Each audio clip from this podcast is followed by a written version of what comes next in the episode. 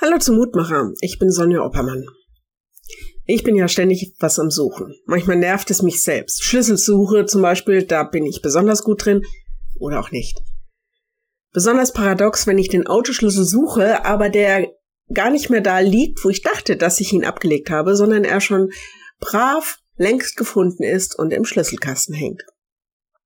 Manche haben keine Ahnung, was da das Problem ist, manche können das vielleicht nachempfinden, Vielleicht nicht so bei Kleinigkeiten wie Autoschlüssel, aber manchmal sind es ja auch große Sachen, die wir halt nur einmal im Jahr benutzen und dann jedes Mal überlegen, wo habe ich das eigentlich letztes Jahr hingeräumt? Je nachdem, was man sucht, ist die Erleichterung und Freude manchmal wirklich groß. Insbesondere, wenn man etwas schon abgeschrieben hatte. Ich will das Verlorene wieder suchen und das Verirrte zurückbringen und das Verwundete verbinden und das Schwache stärken. Ezekiel 34, 16. Gibt's da jemanden, den wir schon abgeschrieben haben? Wo wir denken, der oder die ist eh verloren? Eigentlich ein schlimmer Gedanke, oder? Eigentlich tut das doch weh, wenn wir auf diese Weise über jemand anderes denken. Vielleicht sind wir auch selbst manchmal verloren oder verirrt oder verwundet oder schwach. Diese Losung heute steht in einem Kapitel, wo Gott beschreibt, was schlechte und was gute Hirten sind. Da sagt er, dass er sich selbst als Hirte für sein Volk, für seine Kinder erweisen wird. Gott schreibt niemanden einfach so ab.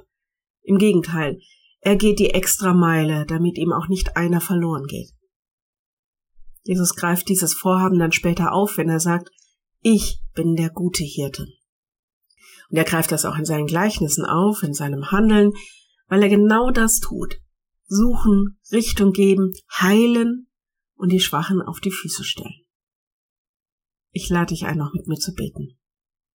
Herr, wir denken an die Menschen, die wir schon abgeschrieben hatten und bitten dich für sie, dass du sie nicht loslässt, sondern sie suchst und dass sie in deiner Gegenwart ein Zuhause finden, das ihrem Leben Richtung und Ziel gibt. Und wir bitten dich auch für uns.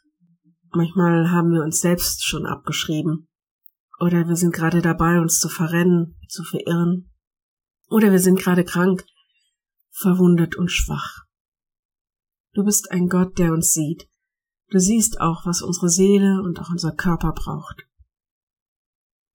So legen wir uns, unseren Körper, unsere Seele und alles in deine Hände. Behüte und beschütze uns, dass niemand und nichts uns aus deiner Hand und deiner Liebe reißen kann. Amen. Morgen wieder ein neuer Mutmacher. Bis dahin. Bleib behütet. Tschüss.